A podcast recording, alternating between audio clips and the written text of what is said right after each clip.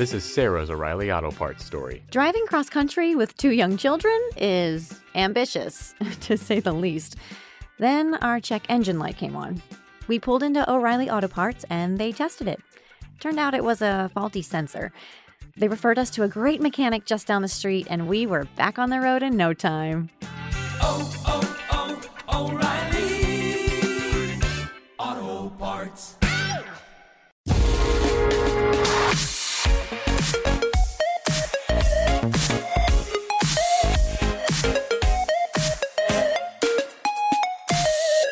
Bienvenido a esto que se llama La Zona Reservada, una sección de intro donde te hacemos una selección de los mejores episodios de podcast escuchados y te los recomendamos para que los disfrutes. Pues el comienzo de año se está prestando para descubrir nuevos e interesantes podcasts y para muestra un par de ellos. El primer episodio, la primera conquista del Everest, de historias míticas del deporte.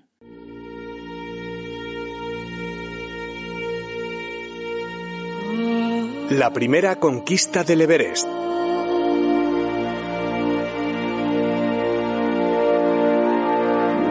La conquista del Everest, 1953, significó romper la última gran frontera de la Tierra, y el destino quiso que fueran un neozelandés tímido y un sherpa nepalí adaptado a vivir en las faldas del gigante quienes conquistaran el techo del mundo. Muchos lo habían intentado antes, y no pocos perdieron la vida persiguiendo esa quimera, pero el azar les eligió a ellos, Edmund Hillary y Tenzing Norgay.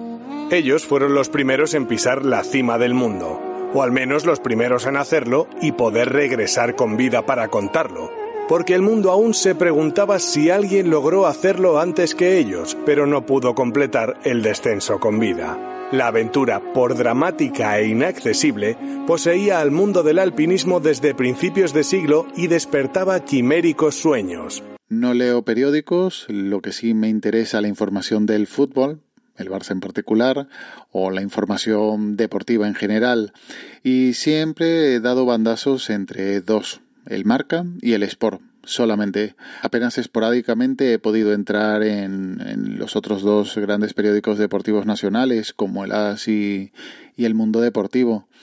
Pero hace un par de semanas accedí de casualidad a la web del Mundo Deportivo y descubrí una sección en la web que reza como podcast y vídeo.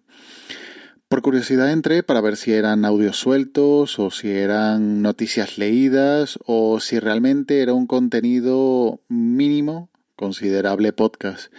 Y está claro que si te cuento esto aquí como recomendación es porque sí era un podcast. Y la verdad es que por lo menos este episodio me gustó. Quizá me gustó el episodio por la historia en sí y no por, um, por el podcast. Pero bueno, la narración de la aventura de los primeros en conquistar el Everest es lo suficientemente atractiva, no solo para escucharla, sino también para recomendarla. Este es el relato que Hillary hace de aquella jornada histórica en su autobiografía Mi Camino al Everest. A las seis y media de la madrugada nos arrastramos despacio fuera de la tienda y nos mantuvimos en nuestro pequeño saliente de roca. Ya la parte superior de la montaña estaba bañada por la luz de la mañana. Parecía cálida y acogedora, pero nuestra repisa se encontraba oscura y fría. Cogimos el oxígeno y nos lo colocamos en la espalda conectando despacio los tubos en nuestras mascarillas. La mochila de 30 libras nos hundía y ahogaba todo el entusiasmo, pero entonces conecté el oxígeno y respiré profundamente. La carga parecía que se aligeraba y el continuo deseo de enfrentarse a la montaña volvió. Nos colocamos los crampones, nos atamos con la cuerda de nylon, agarramos nuestros piolets y ya estábamos preparados para partir. La segunda recomendación es el episodio 7, el muro sónico de Kingmen, de territorios improbables. Esto es Territorios Improbables. Soy Pedro Torrijos.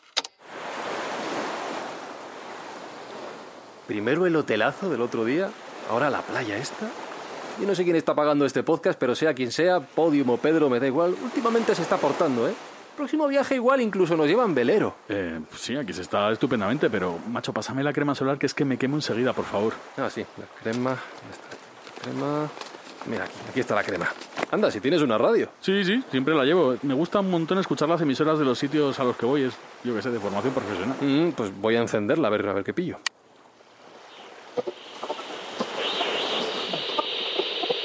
Esto.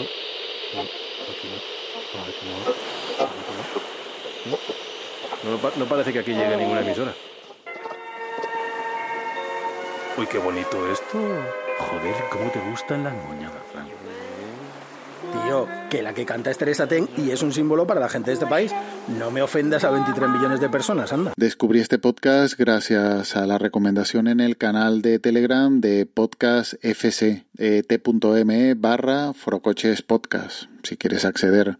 Un canal de recomendaciones de podcast que suele ser bastante eclécticas, tanto en temáticas como en formatos y demás. Echando un vistazo me topé con este podcast y al mirar sus episodios y leer sobre todo el título de este episodio, me llamó la curiosidad. Un muro sónico.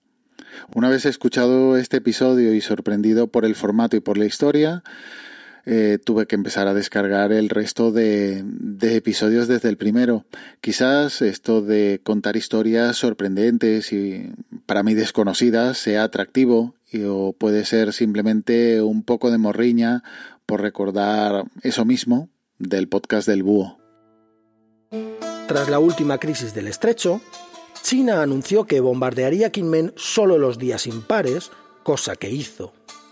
Por su parte, la artillería taiwanesa declaró que respondería solo los días pares, promesa que también cumplió. Y en ambos casos, los proyectiles no portarían ninguna carga explosiva, sino panfletos de propaganda. Los pósters que caían del lado chino eran bastante agresivos en su estética y en su mensaje, mientras que los del lado taiwanés eran más sobrios y apelaban sobre todo a unas bondades de la vida capitalista algo exageradas. Había proclamas que rezaban Nuestros bollitos son más grandes que vuestros colchones, y más de un cartel era esencialmente un anuncio publicitario que venía a decir Aquí podéis comprar esto, allí no. Y una recomendación adicional es el episodio José Antonio Gelado de cerca de FacMac.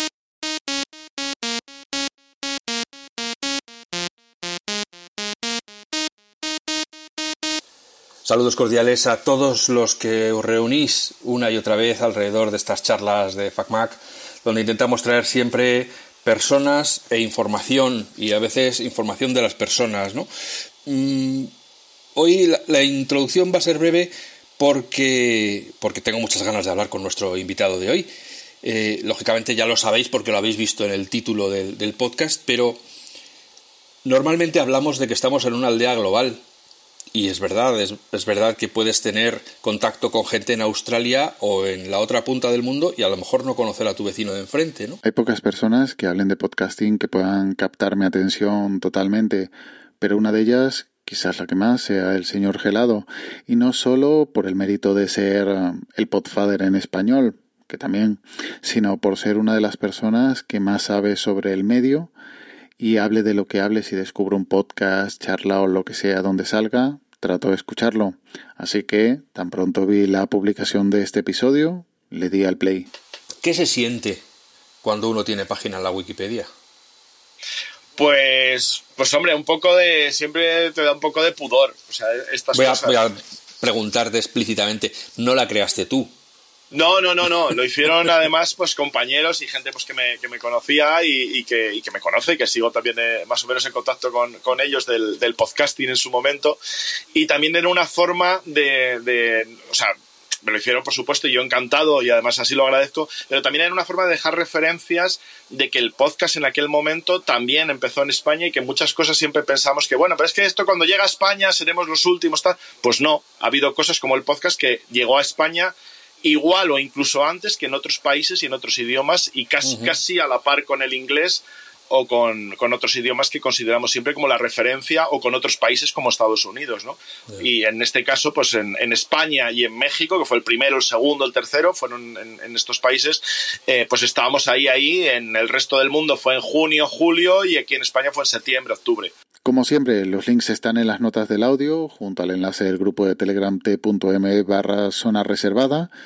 Y ya nos emplazamos hasta la próxima semana en esta zona reservada de intro. Cuídate y un saludo. This is Sarah's O'Reilly Auto Parts story. Driving cross country with two young children is ambitious, to say the least. Then our check engine light came on. We pulled into O'Reilly Auto Parts and they tested it. Turned out it was a faulty sensor. They referred us to a great mechanic just down the street, and we were back on the road in no time. oh.